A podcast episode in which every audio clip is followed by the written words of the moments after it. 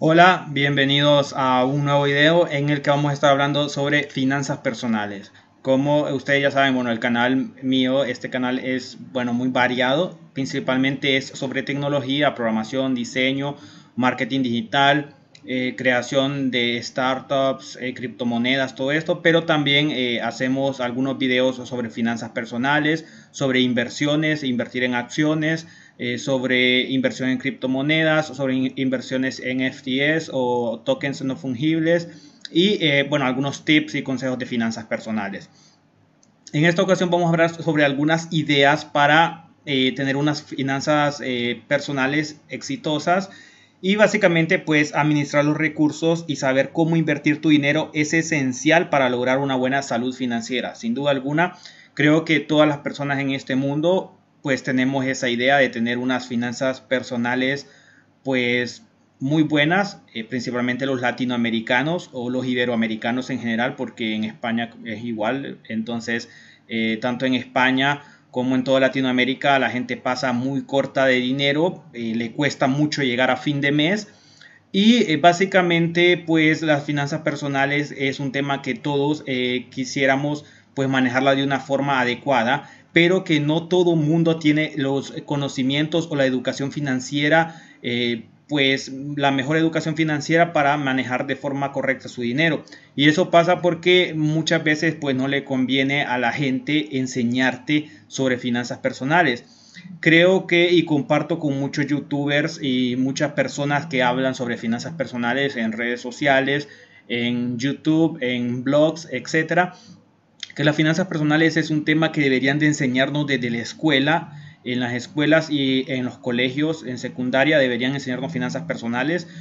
Y, pero creo que el sistema está hecho para que ustedes no sepan mucho sobre finanzas personales. Por ejemplo, a los bancos no les conviene que tú sepas sobre finanzas personales. Creo que en algunos países hay ciertas leyes para que los bancos eh, ofrezcan un tipo de educación financiera a sus clientes, ya sea a través de un blog, a través de una aplicación, a través de un canal de YouTube pero muchas veces lo hacen, eh, pero no lo publican eh, mucho para que la gente los mire, lo hacen para cumplir una ley y hay muchos lugares donde no te obligan a dar educación financiera a tus clientes. Y obviamente a los bancos no les conviene, a las casas de, crédito o, lugares comerciales donde tú sacas cosas al crédito para endeudarte no les conviene.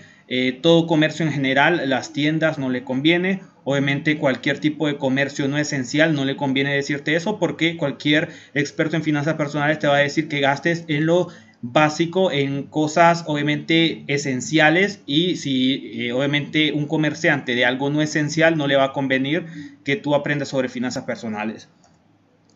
Básicamente ya yendo al grano con los, eh, con los tips o las ideas, eh, bueno, básicamente lo que debemos hacer es aprovechar el ingreso adicional que se tiene al final o al principio de cada año y ese ingreso adicional se podría ocupar para reducir los pagos mensuales de deudas o incluso cancelar las mismas sería lo idóneo si ajusta. Muchas veces, ah, bueno, a final de año se tiene mucho, eh, siempre un ingreso extra o, un ingreso adicional, a veces a comienzos de año. Por lo general, en mi caso, eh, le puedo hablar sobre eh, los países o sobre mi país que es Honduras en Centroamérica o sobre los países que yo he visitado y conozco un poco cómo funciona, por ejemplo España, por ejemplo, o otros países de Centroamérica. Entonces, por ejemplo en Honduras todos tenemos obviamente 12 meses de salario porque obviamente tenemos 12 meses de salario por los 12 meses del año, pero en Honduras eh, una persona que trabaja en una empresa tiene 14 meses de salario.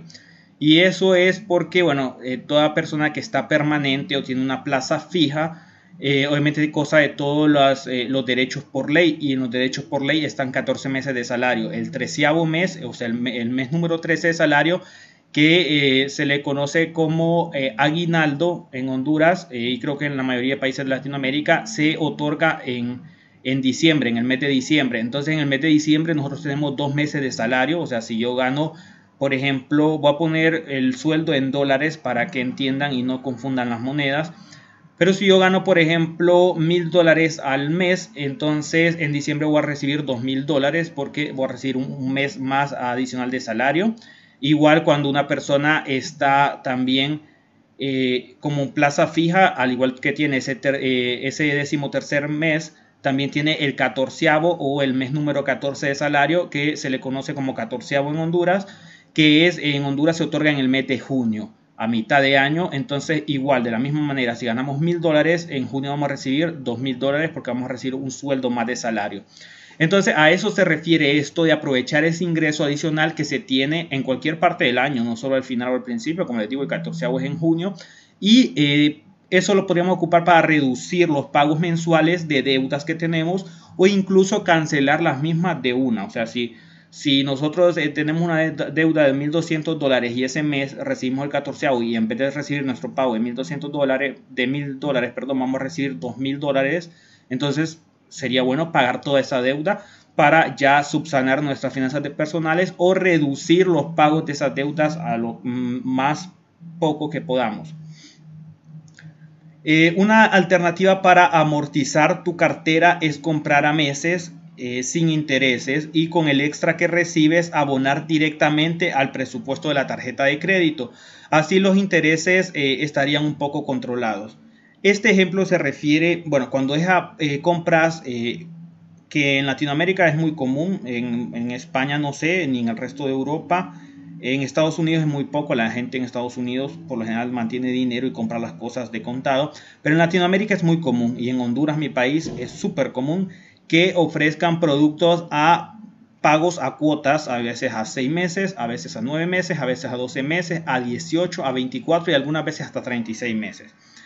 Y es un pago a cuotas y sin, eh, sin intereses y este ejemplo se refiere también a que si tú tienes ya una deuda con la tarjeta de crédito, por ejemplo, tienes una deuda aproximadamente, debes, por ejemplo, 600, 700 dólares en la tarjeta y no tienes para pagar todo el dinero, solo tienes para hacer el pago mínimo y supongamos que el pago mínimo son 50 dólares.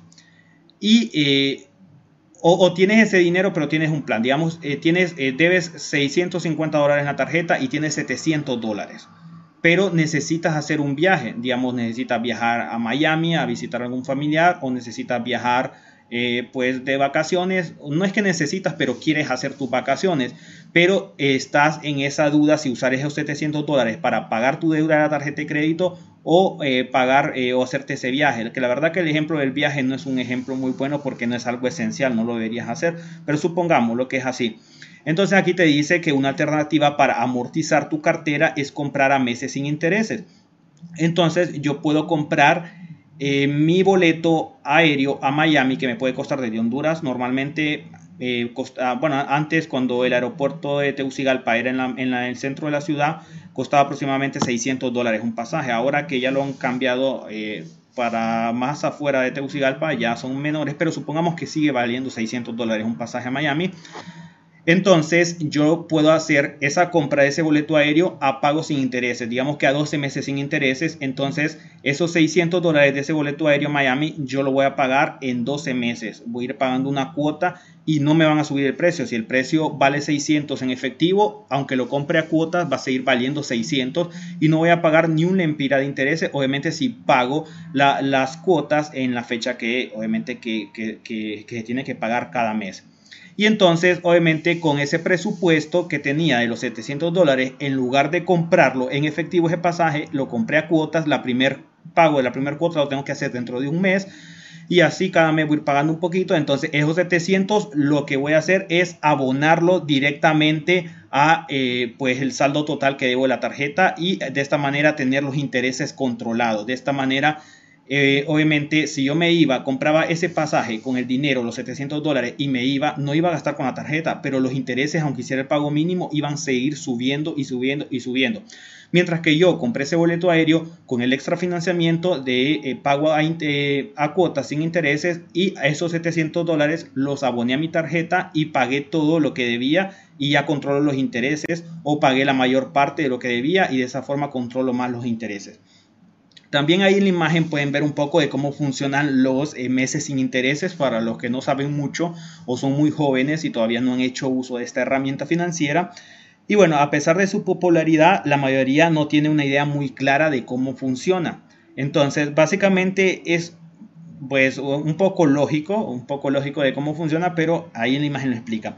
El banco le paga al comercio la compra totalmente, o sea, si es un pasaje aéreo que estoy comprando, porque yo estas compras a intereses lo he hecho, pongo el, ejemplo del pasaje aéreo porque yo lo he hecho con pasajes aéreos, pero igual también eh, si vas a grandes comerciales, eh, por ejemplo en Honduras hay un gran comercial eh, que se llama Diunsa, que es como el Walmart, así como el Walmart de Estados Unidos, pero Diunsa es aquí en, Honduras, que también hay Walmarts en Honduras.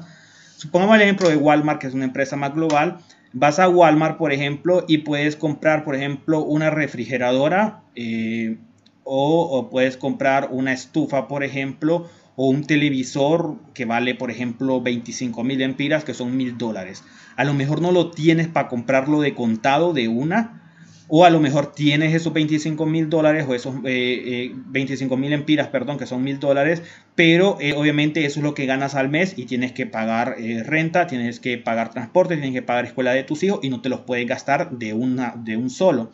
Y a lo mejor es una estufa o una refri que lo ocupas urgente porque se te dañó la que tenías. Entonces vas al Walmart y en el Walmart pagas con una tarjeta de crédito y esa tarjeta de crédito te hacen un pago eh, a cuotas, como te expliqué, puede ser a 12 meses, a 18 meses, digamos. Entonces, el banco, eh, que puede ser cualquier banco, pongamos de ejemplo Banco Santander, que es un banco que funciona en México, en España y en varios países. Banco Santander le paga todo el importe, los mil dólares que vale la refrigeradora o la estufa a, eh, a Walmart, digamos, y tú ya vas a pagar esas cuotas, pero no se las estás pagando a Walmart porque Walmart ya recibió su dinero del banco, se las estás pagando al banco. El banco te descuenta la cantidad de tu línea de crédito, obviamente, de la línea de crédito que tienes, que es la tarjeta de crédito. El banco no te, no, el banco obviamente no te va a andar cobrando a ti. El banco automáticamente cada mes que viene tu estado de cuenta de la tarjeta, ahí ya va la cuota que toca del extrafinanciamiento o el pago a cuotas. Una vez que ya termines, obviamente ya no te van a seguir viniendo esas cuotas. Y dependiendo del número de meses, se calcula eh, tu pago en mínimo que más la parcialidad. Obviamente eso depende de las cuotas, obviamente pues eh, entre, eh, entre más pequeña la cuota, eh, entre más pequeña la cuota, más meses son los que te toca pagar y entre más meses son, entonces obviamente la, la cuota, entre, entre menos meses, perdón, es, la cuota es más grande. Pero recuerden que es totalmente sin pago de intereses. Ahí no van a pagar intereses, al menos que ustedes se pasen de la fecha o si les viene el estado de cuenta este mes y no pagan nada y obviamente al siguiente mes les va a venir el doble. Entonces eso es algo muy positivo y es algo que ustedes pueden utilizar. Pero como les digo, el principal ejemplo aquí no es el pago de intereses, sino lo primero que ustedes miran ahí, aprovechar el ingreso adicional que tienen en cualquier parte del año para reducir los pagos mensuales o deudas, incluso cancelándolas totalmente. Otro tip eh, y muy bueno que es el teletrabajo. Este no es un tip, sino que ha sido un beneficio para mí. Es, todas estas, bueno, la mayoría son opiniones personales mías aplicadas principalmente a Latinoamérica y a, Centro, y a Centroamérica, que es mi región. El teletrabajo, que ya existía desde, desde hace mucho tiempo, al igual que la de educación online, las clases virtuales, ya existía desde hace mucho tiempo, aproximadamente pienso yo que del 2010 para acá, yo desde el 2010 ya saco cursos online y muchas cosas. Entonces, pero con la pandemia esto se acrecentó y se vio la necesidad que hasta la empresa más pequeña, la empresa menos tecnológica, se tuvo que adaptar a las necesidades que eh, surgieron con la pandemia, eh, eh, con el teletrabajo. Entonces, el teletrabajo trajo un sinfín de oportunidades para la cartera y entre ellas está el arrendamiento. Para nosotros, obviamente, como consumidores, en el tema de vivienda hemos notado que las búsquedas se van robusteciendo en diversas zonas de las ciudades, principalmente las capitales, porque en Latinoamérica pasa, creo que en todos los países del mundo, a excepción de Estados Unidos, creo, eh, y de Canadá y de muchos países grandes, pero incluso España, que yo eh, he visitado España mucho, y conozco más o menos cómo funciona España. España es muy similar a Latinoamérica, donde eh, muchas personas tenemos que movernos, eh, que somos de ciudades o de zonas rurales o de ciudades pero más pequeñas, tenemos que movernos hacia la capital para poder trabajar, encontrar un trabajo Y eh, bueno, la mayoría de personas pasa en México, por ejemplo, no necesariamente, por ejemplo, en México no necesariamente a la capital, pero por ejemplo, si eres de Jalisco y vives en una, ciudad pequeña, una aldea, te mudas a Guadalajara. Si eres del norte de Nuevo León, te mudas a Monterrey, que es una ciudad grande. Y si estás cerca de Ciudad de México, obviamente te mudas a México. Lo mismo pasa en Honduras. En Honduras si eres de la zona centro-sur o oriente de Honduras, te mudas a Tegucigalpa, que es la capital. Y si eres de la zona norte o occidente, te mudas a San Pedro Sula, que no es la capital, pero es la segunda ciudad más importante y es la ciudad donde está la mayor, la mayor cantidad de fábricas e industrias de Honduras. Lo mismo sucede en España. La gente se muda, si le queda cerca a Madrid, se muda, se muda a Madrid, perdón, y si le queda cerca a Barcelona, se muda a Barcelona. Entonces, con el teletrabajo se ha visto que básicamente el tema de vivienda, las búsquedas van cambiando y se van robusteciendo en diversas zonas de las ciudades y ya no se concentra en una sola zona. Porque, por ejemplo, eh, antes pasaba que, por ejemplo, la mayoría de trabajos, eh, en, por ejemplo, en Tegucigalpa, que es la capital, y así funciona de Honduras, y así funcionan todas las capitales de Latinoamérica, eh, en el centro de la ciudad es donde están la mayoría de oficinas de gobierno, oficinas gubernamentales, los ministerios, Todas las oficinas gubernamentales, la alcaldía o ayuntamiento, como le llamen, eh, se concentran en el centro, centro de la ciudad. Entonces, si alguien viene de, ciudades del interior del país, de ciudades más pequeñas o de las zonas rurales, y van a trabajar en el gobierno, buscan, obviamente, eh, vivienda o apartamentos eh, en, la parte del centro de la ciudad. Si vas a trabajar, por ejemplo, en, un banco, en, alguna institución financiera, casi siempre las zonas financieras están concentradas en un solo punto eh, en la mayoría de ciudades grandes del, mundo. Por ejemplo, en Londres, en Londres hay una, eh, obviamente se divide en diferentes zonas y hay una zona muy céntrica de Londres que se le conoce o se llama la City que la City es la zona donde están todas las instituciones financieras, todos los principales bancos del mundo y del Reino Unido. Y entonces ahí en esa zona de la City, ahí está toda, eh, todos los trabajadores que trabajan en la, en la, zona financiera están ahí en la City, en Londres. Entonces cuando alguien quiere trabajar en, en, en instituciones financieras o va a trabajar en instituciones financieras, tienen que buscar vivienda cerca de, de la City. Lo mismo sucede obviamente por ejemplo, en la Ciudad de México, lo mismo sucede en cualquier capital, en Bogotá, en Lima, en Buenos Aires, en cualquier capital de Latinoamérica, sucede lo mismo. Si van a trabajar en, las zonas financieras, siempre están concentradas en un solo punto y se busca mucho vivienda ahí. Entonces, ¿con qué voy a todo esto? ¿Cuál es el punto del teletrabajo? Es que ahora con el teletrabajo podemos estar básicamente en cualquier punto. No importa si eh, si tú trabajas en un banco y ese banco está en el mero centro de la ciudad, tú puedes rentar o eh, comprar una vivienda en las periferias de la ciudad y no importa, porque tu trabajo lo estás haciendo eh, como teletrabajo o incluso mucha gente en los meses de la pandemia pues dejó, abandonó su apartamento para no pagar renta y se regresó a sus ciudades en el interior del país o a las zonas rurales y continuaron, continuaron haciendo teletrabajo. Y aunque ya la pandemia eh, no se ha superado, pero ya va, eh, ya se ha regresado a trabajar en las oficinas y todo, pero se continúa haciendo mucho teletrabajo, ya muchas eh, reuniones que se hacían presencialmente antes, ahora se hacen a través de Zoom. Y obviamente ya se ha vuelto mixto, se hace mucho teletrabajo, aunque siempre ahora ya en el 2022 ya se regresó al trabajo, pero eh, lo que ha traído el teletrabajo es esto, esto es una gran ayuda que puedes estar en cualquier parte y no tienes que andar buscando vivienda en un sitio específico como en el mero centro de la ciudad, entonces eso ha ayudado al teletrabajo. Otro tip o otro consejo sería el generar un ahorro para la vejez. Esto es muy, muy, muy importante o emergencia eh, y es muy importante en estos días, como les decía. Si tenemos la posibilidad de destinar, y esto es lo recomendable, la mayoría de expertos financieros, esto no lo digo yo personalmente, sino que lo dicen la mayoría de expertos financieros, yo no me considero un experto financiero, de hecho no estudié nada relacionado a finanzas, pero me gusta explicar un poco lo poco que sé sobre estos temas. Y esto siempre te lo van a recomendar que el 10% de nuestros ingresos mensuales tratar de destinarlo a un fondo de pensiones o a, nuestra pensión, pues a ir generando nuestra pensión y eh, pues básicamente yo les recomiendo que lo hagan. Ese es uno de mis mayores miedos en la vida y, bueno, espero y confío en Dios, pues eh, no, que no me pase eso.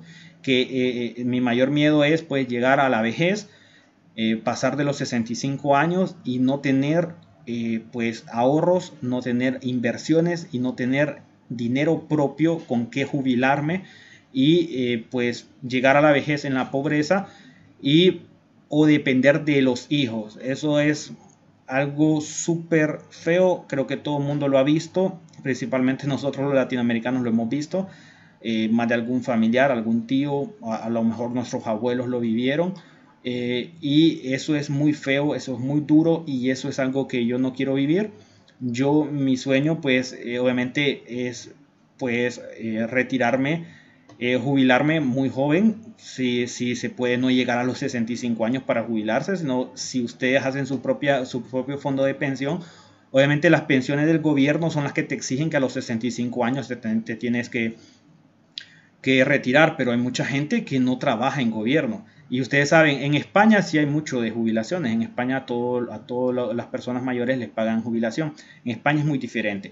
Pero en Latinoamérica no hay jubilaciones. En, Latinoamérica, por lo menos en Honduras, los únicos que tienen jubilaciones son los empleados públicos que, trabajan en el gobierno, eh, los maestros, eh, los médicos.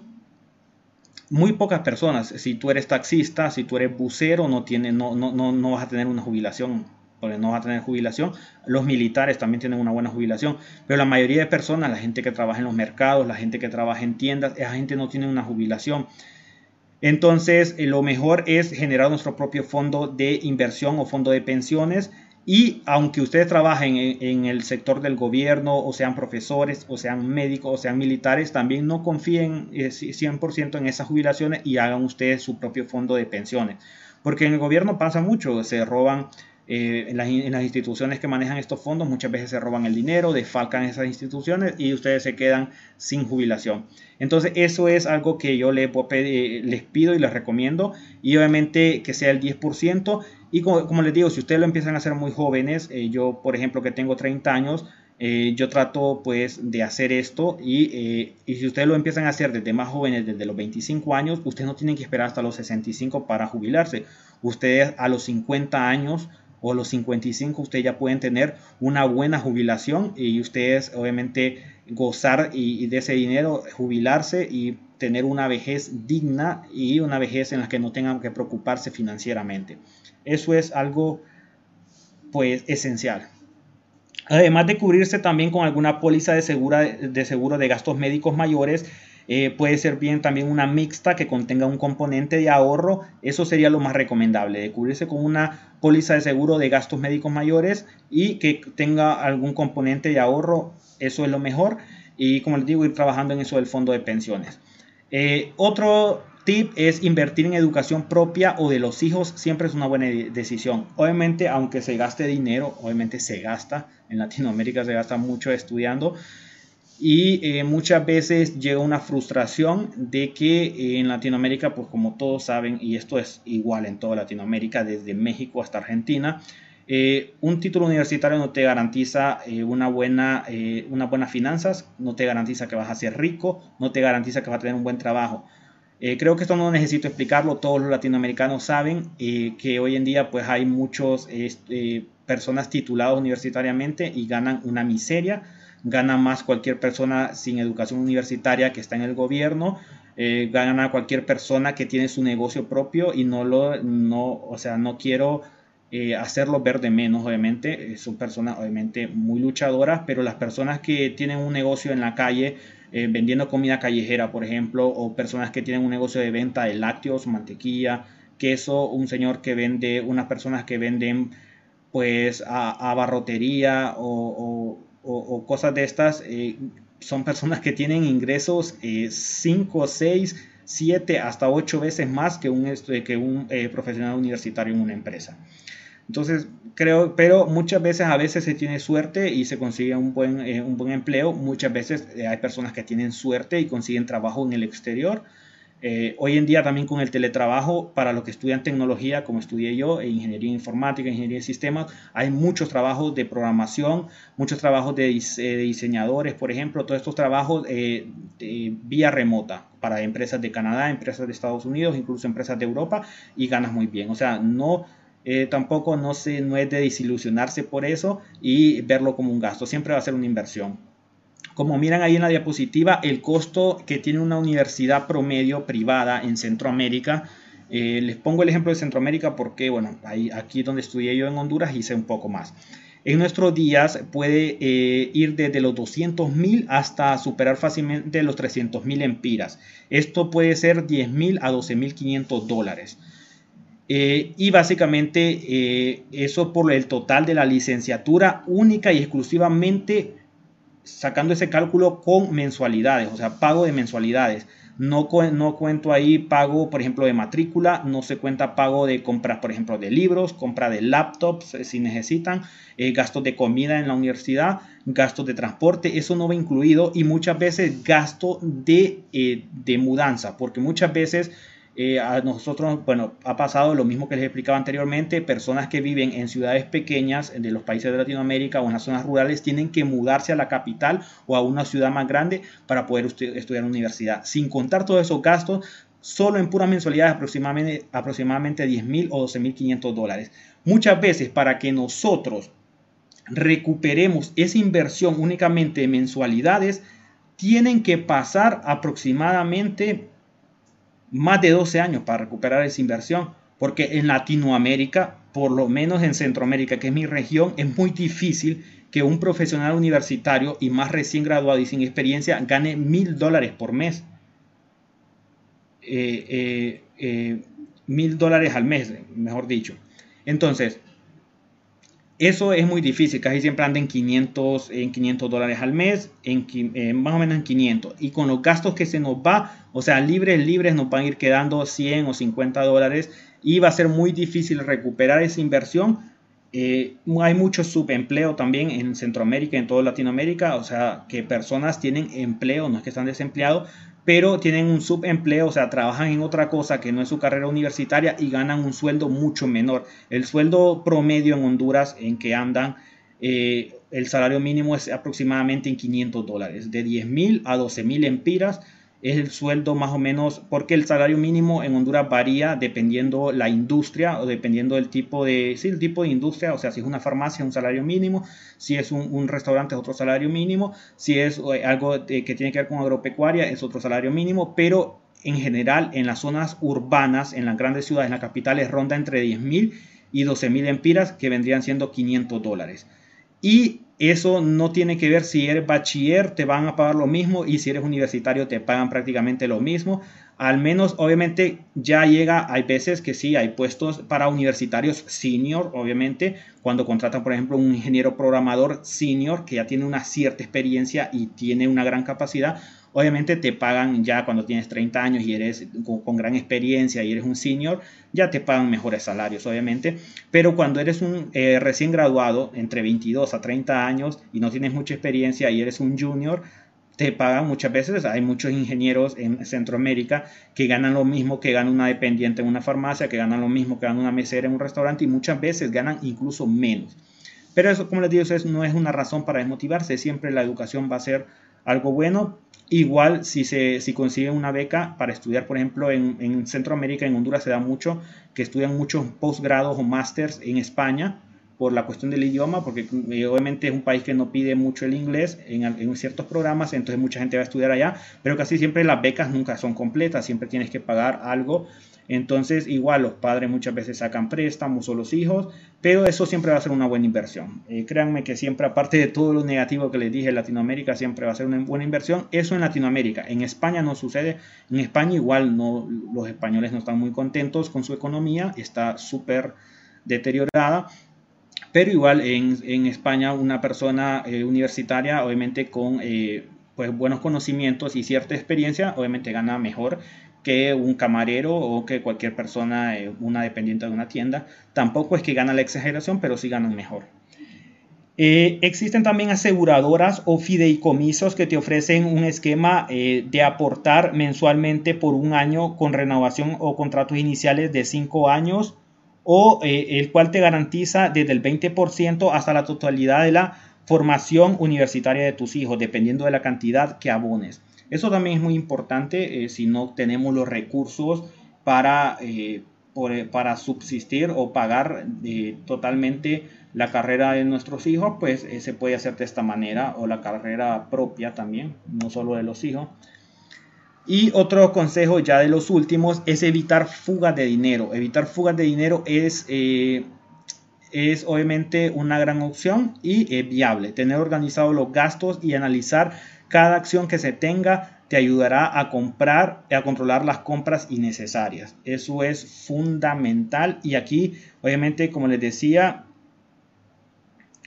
eh, y obviamente aquí, como les decía, una recomendación es armar un presupuesto fijo y apegarse a él, pero obviamente tienen que apegarse totalmente a ese presupuesto que ustedes hagan, desde el arrendamiento de su vivienda, el supermercado, los servicios, las salidas con amigos, entretenimiento, suscripciones a servicios on demand como Netflix eh, y sobre todo pagar eh, pues eh, un por ciento más del mínimo en, de tus créditos. Obviamente pagar obviamente más del pago mínimo y si puedes pagar siempre en la fecha máxima de pago el total que gastas con tu tarjeta de crédito mejor o de tus préstamos.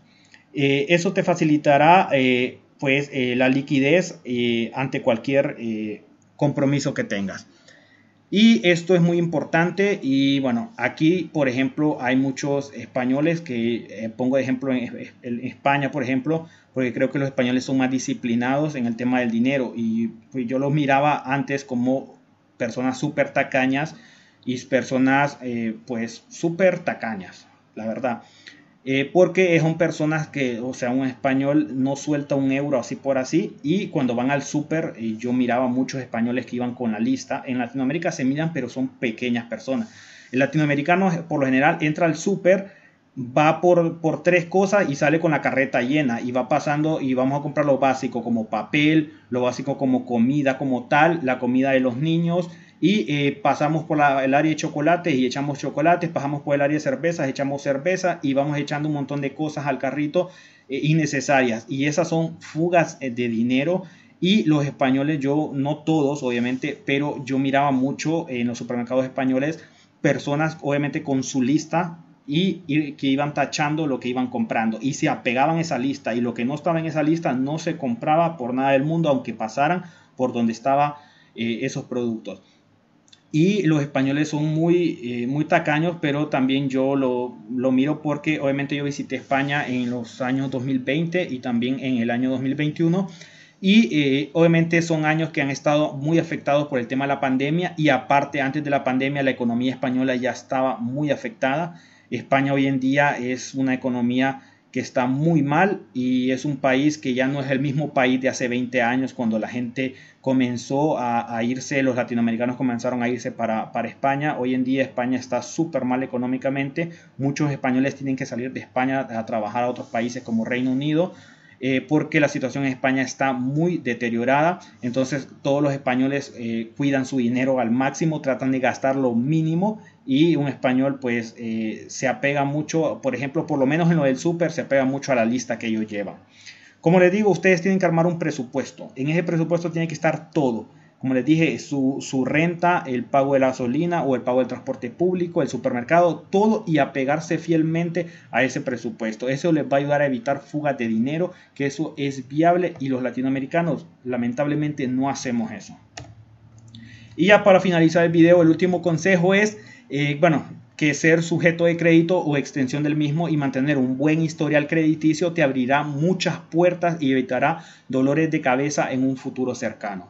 Y si ustedes eh, son personas que han visitado Estados Unidos o tienen familiares en Estados Unidos o personas que viven allá en Estados Unidos, eh, saben mucho de este tema. Allá se maneja todo al crédito. Allá las personas en Latinoamérica muchas veces no se deslumbran cuando miran a personas de, de, de, su país que se han ido a Estados Unidos, por ejemplo, personas de Perú, de Colombia, de Honduras, de México, y eh, ya sean familiares o amigos que se han ido a Estados Unidos, y nosotros a los meses o en menos de un año miramos que ya eh, andan en un carro del año, miramos que andan aquí, que andan allá, que, eh, que tienen su casa full con todo, con televisor, con Netflix, con todo.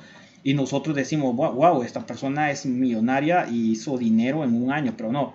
Allá en Estados Unidos toda la gente que anda un carro y es carro del año, es carro que han ido a sacar una agencia o a un dealer al crédito y eso eh, pues al comienzo es muy difícil cuando las personas no tienen crédito o hay veces que tienen mal crédito, pero cuando, vos, eh, cuando tú vas haciendo tu crédito, sacas un carro en un dealer y lo vas pagando las mensualidades como son, sacas un televisor al crédito y lo vas pagando como es, sacas una línea de teléfono o un plan que le llamamos y vas pagando como es, pagas el internet a tiempo, pagas la renta a tiempo, todo eso te va a ayudar a, crear tu récord crediticio. Después, eh, en, ese ejemplo de Estados Unidos, los dealers te llaman a ofrecerte carros, los bancos te llaman a ofrecerte tarjetas de crédito. Todo eso va, y por ejemplo, los carros cuando se sacan en Estados Unidos, porque igual hay personas que, van a Estados Unidos también pueden comprar un carro y, traerlo, obviamente, eh, cuando visitan Estados Unidos.